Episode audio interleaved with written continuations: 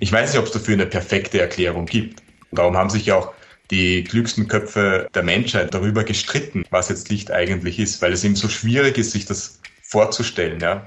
Aber genau das versuchen wir jetzt mal. Warum Licht eine komplizierte Angelegenheit ist, welche Besonderheiten es hat, warum man sich überhaupt darüber streiten kann und was das mit uns zu tun hat, darum geht's in dieser Folge. Dafür habe ich mit dem Physiker Dr. Robert Prevedel vom Europäischen Laboratorium für Molekularbiologie in Heidelberg gesprochen. Ihn habt ihr am Anfang auch schon gehört. Er forscht mit Hilfe von Licht Wieso und auf welche Art und Weise, auch darum geht's gleich in den kommenden Minuten. Schön, dass ihr dabei seid. Ich bin Ines und ihr seid schon mittendrin im Podcast. Fragwürdig. Der Podcast mit Antworten. Unser Dasein, das wäre ohne Licht eine ganz schön finstere Angelegenheit.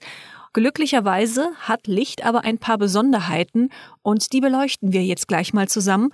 Eine von diesen Besonderheiten ist übrigens schon, dass Licht überhaupt durch das Universum zu uns kommen kann. Licht ist natürlich allgegenwärtig deswegen, weil es eine elektromagnetische Strahlung ist, die auch im Vakuum reisen kann. Ja, also das heißt auch im All sozusagen dann von der Sonne bis zu uns kommt. Sie braucht kein, Licht braucht kein Medium an sich.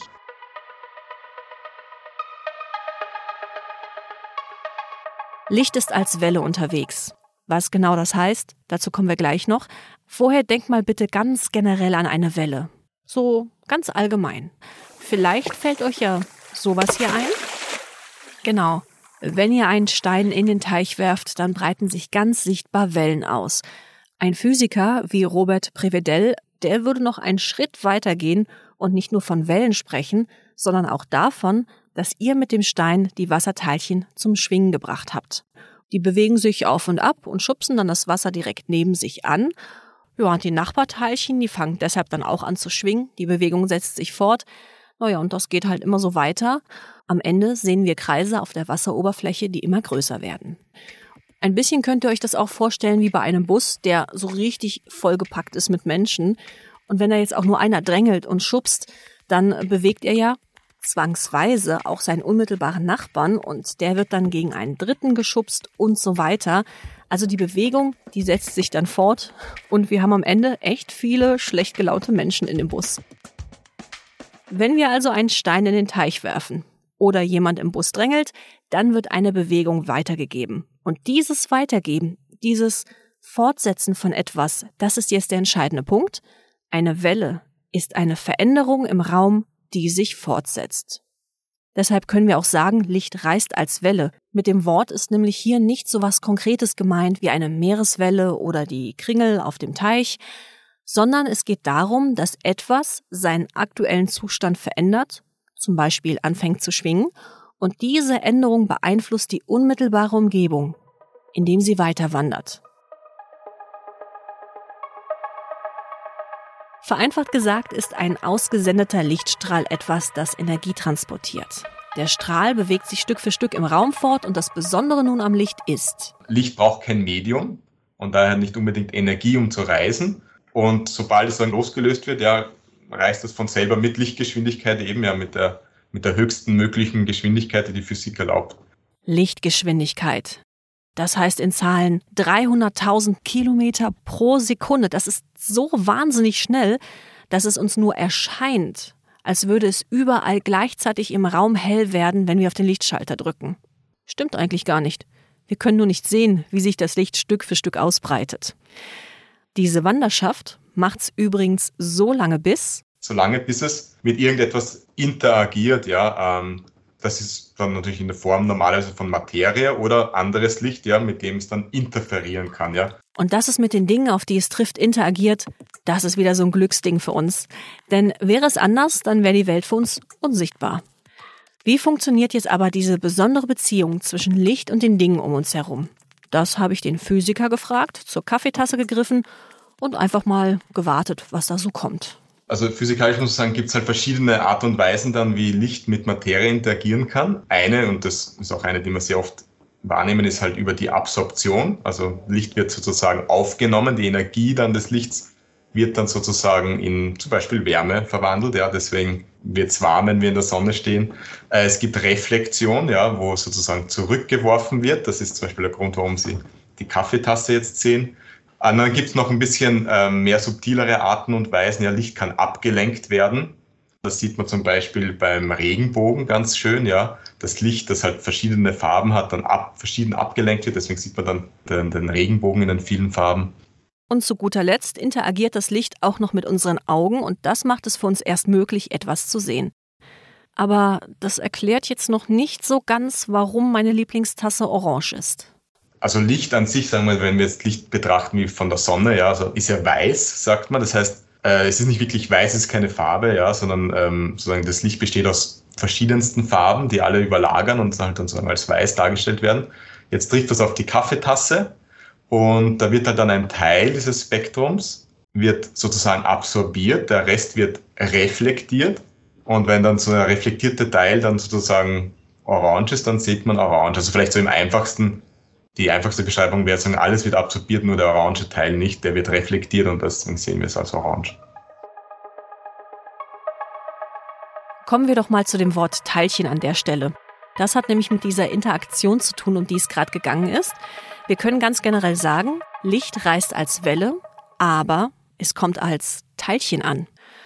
Als ich zum ersten Mal davon gehört habe, also erst Welle, dann Teilchen, also ganz ehrlich, ich war ziemlich verwirrt, weil ich habe bei dem Wort Teilchen an etwas ganz Konkretes gedacht, so an Atome, Moleküle, aus denen sind ja die materiellen Dinge zusammengesetzt, zum Beispiel der Tisch, an dem ich gerade sitze und meinen Text einspreche. Das Dumme ist jetzt nur, mit der Vorstellung beim Wort Teilchen kommen wir einfach nicht weiter bei Licht. Licht hat nämlich keine Masse, auch wieder so ein Glücksding. Denn sonst wäre es ganz schön anstrengend beziehungsweise total unmöglich, sich im Hellen fortzubewegen. Oder anders gesagt, weil Licht keine Masse hat, ist es uns auch nicht im Weg. Im Gegensatz zu dem Tisch, der gerade vor mir steht. Also mit dem Wort Teilchen ist keine Materie, kein Einzelding gemeint, wenn es um Licht geht. Teilchen meint in diesem Fall, dass Licht mit anderen Dingen eine Beziehung eingehen und interagieren kann. Es kann von Oberflächen geschluckt werden, äh, reflektiert, gestreut. Und diese Fähigkeit des Lichts, die nennen wir Teilchen. Das ist jetzt ein bisschen abstrakt. Deswegen kommt hier ein Beispiel. Stellt euch vor, ihr müsst ein Formular ausfüllen. Vor- und Nachname, Geburtsdatum, Familienstand, verheiratet, was die alles wissen wollen. In Formularen müsst ihr ja oft die unterschiedlichsten Infos angeben. Bei Sachen wie dem Geburtsdatum, da geht es nur um euch, aber bei der Frage zum Beispiel nach dem Familienstand, da sieht es dann plötzlich ganz anders aus. Es geht plötzlich um eine Art von Beziehung. Wir kommen ja schließlich nicht als Ehepartner oder Ehepartnerin, als Freundin, als Kollege oder was auch immer auf die Welt, aber wir können zu Freund, Kollegin, Ehepartnerin, Ehepartner werden. Dafür braucht es aber immer eine weitere Person. Und so in etwa könnt ihr euch das auch bei Licht und dem Wort Teilchen vorstellen. Erst wenn Licht eine Beziehung mit etwas eingeht, dann sprechen wir von einem Lichtteilchen. Ohne Interaktion ist Licht eben eine Welle, die durch die Gegend reist bis es irgendwann zum Beispiel auf einen Tisch trifft.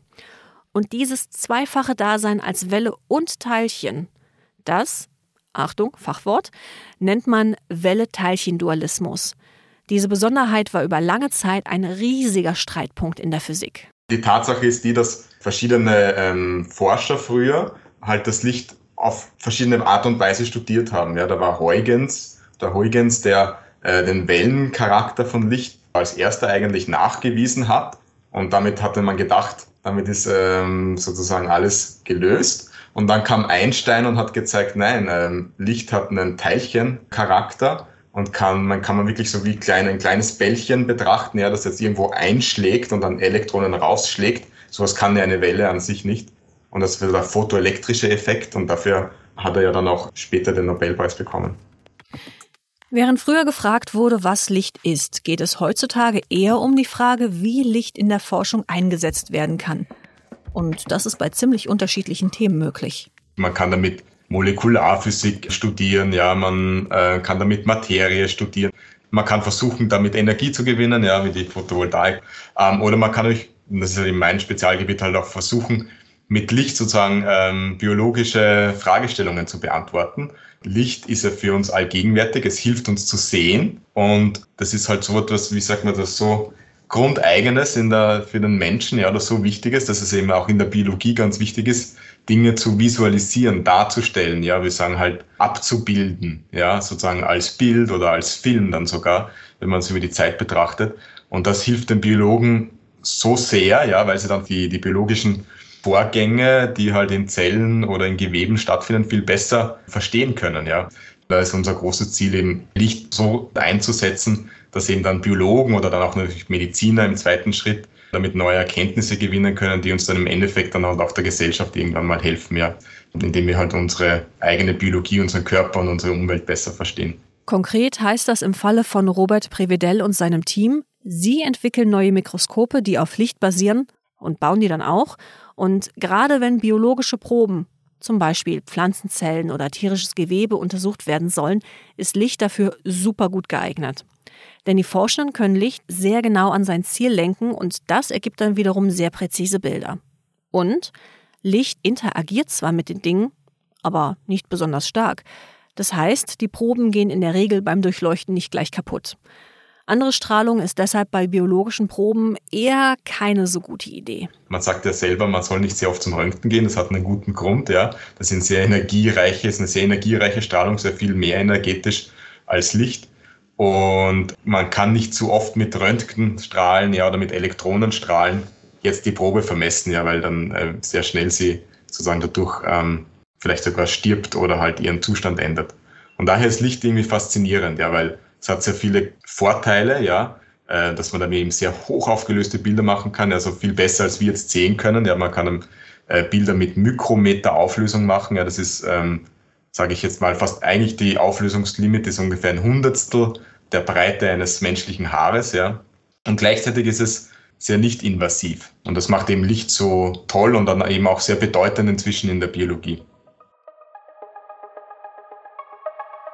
Übrigens, Licht sorgt unter Umständen nicht nur dafür, dass wir etwas sehen können, sondern auch hören können und über das Hören am Ende wieder sehen können. Nicht möglich? Oh doch. Möglich ist das mit dem photoakustischen Effekt. Stellt euch vor, ihr habt ein paar Tierzellen, die ihr genauer betrachten wollt. Die Zellen bestehen aus vielen unterschiedlichen Bausteinen, aus ganz unterschiedlichen Molekülen und ihr strahlt nun alles mit Licht an. Ja, und dann passiert Folgendes. Die verschiedenen Moleküle schlucken in ganz unterschiedlichem Maße das Licht. Und die Teile, die ganz viel Licht absorbieren, die werden dabei warm. Das Ganze passiert auf einem sehr kleinen Raum. Es kann zum Beispiel sein, dass das eine Molekül warm wird und der Nachbar direkt nebendran oder vielleicht nur ein paar Moleküle weiter, äh, den lässt das total kalt. Was aber passiert mit Molekülen, wenn sie warm werden? Wenn sich etwas erwärmt, dann dehnt es sich ja aus. Und das passiert auf einer ähm, Nanosekunden-Ebene, ja, also ungefähr ein Billionstel einer Sekunde. Ja, so schnell zu sagen, dehnen sich diese Moleküle aus und und dann ziehen sie sich auch wieder zusammen. Beim Ausdehnen und wieder Zusammenziehen entstehen dann Schallwellen. Tja, und die wiederum, die können gemessen werden. Warum macht man sich den ganzen Aufwand? Der Vorteil davon ist eben, dass man so etwas sehr tief in, der, in biologischen Geweben machen kann. Und wir detektieren dann eben diese akustischen Wellen danach und können dann sozusagen zurückrechnen, wo sie herkamen und dann dadurch ein Bild darstellen von unserer Probe und wo das Licht genau absorbiert wurde. Und das ist dann sehr oft äh, hilfreich, vor allem auch dann in der Richtung äh, Medizin zum Beispiel, wo man weiß, dass zum Beispiel sagen wir Krebsgeschwüre ja ähm, Licht in einer sehr anderen Art und Weise aufnehmen als gesunde Zellen. Das ist sehr vereinfacht. Und dann kann man das über diesen photoakustischen Effekt gut nachweisen und darstellen. Ehrlich gesagt, klingt schon ganz schön kompliziert, wenn man extrem genau herausfinden will, aus welchem Winkel ein Ton eine Schallwelle kommt. Das Problem ist nämlich, eine Schallwelle breitet sich wie eine Kugel aus. Oder wie ein Kreis, wenn man sich auf einem Blatt Papier vorstellt. Und wenn ich dann jetzt da plötzlich irgendwo detektiere, weiß ich ja nicht ganz genau, woher jetzt die Schallwelle kam, ja. Aber sobald ich zwei Punkte habe, kann ich das dann triangulieren, sagt man, ja. Zum Beispiel, wenn man sich ein Ohr wirklich komplett zuhält, hat man sehr oft Probleme zu verstehen, wo jetzt jemand ähm, hinter einem sitzt, ja, der spricht links, rechts. Aber sobald man zwei Ohren frei hat, hört man, wo der Sprecher steht. Ja. Und das ist genauso eine ähnliche Triangulation, weil die Schallwelle halt auf einem Ohr etwas früher auftrifft als auf dem anderen. Und genauso machen wir das auch. Wir detektieren dann diese akustischen Wellen nicht an einem Punkt, sondern an mehreren Punkten und können dann sozusagen, je nachdem, wann, es, wann die Schallwelle überall aufgetroffen ist, zurückrechnen, wo die Quelle war. Ja. In der Praxis kommen die Forschenden zwar nicht nur mit zwei Punkten aus, sondern sie brauchen deutlich mehr davon, aber so im Wesentlichen ist dieses Prinzip, mit dem sogar Bilder in 3D erstellt werden können. Noch spielt der photoakustische Effekt in der Mikroskopie eine eher kleine Rolle, deswegen forschen Robert Prevedel und sein Team auch dazu. Was schon öfter genutzt wird, das ist die sogenannte Fluoreszenz. Das ist die Fähigkeit von Dingen Licht abzugeben, wenn sie kurz vorher damit angestrahlt worden sind. Mit Hilfe dieser Fähigkeit ergeben sich bunte Mikroskopbilder, auf denen wir Details ziemlich gut erkennen können, weil sie eben verschiedene Farben haben. Und deswegen ist die abschließende Frage in dieser Folge, wie kriegen wir so schöne Bilder hin und was hat das mit den besonderen Eigenschaften von Licht zu tun. Man hat gelernt, wie man sozusagen Proteine bauen kann, ja, sozusagen künstlich bauen kann oder wie halt eine Zelle ein Protein aufbauen kann, das dann bei einer gewissen Wellenlänge fluoresziert. Und das ist sozusagen wirklich ein sehr wichtiger Trick, den sich die Mikroskopie zu eigen macht.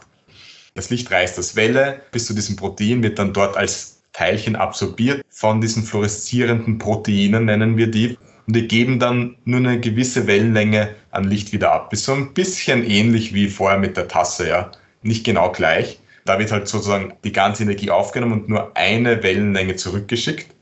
Und die Farben sozusagen stellen verschiedene Proteine dar, die alle verschiedene Farben aussenden. Und ja, Farben sind verschiedene Energiezustände. Das kann man so sagen, ja. Zum Beispiel Rot hat weniger Energie als blaues Licht. Und so entstehen diese bunten, schönen Bilder, die man aus der Mikroskopie sehr oft kennt. Ja. Mehr Antworten in der nächsten Folge von Fragwürdig, dem Podcast der Experimenter.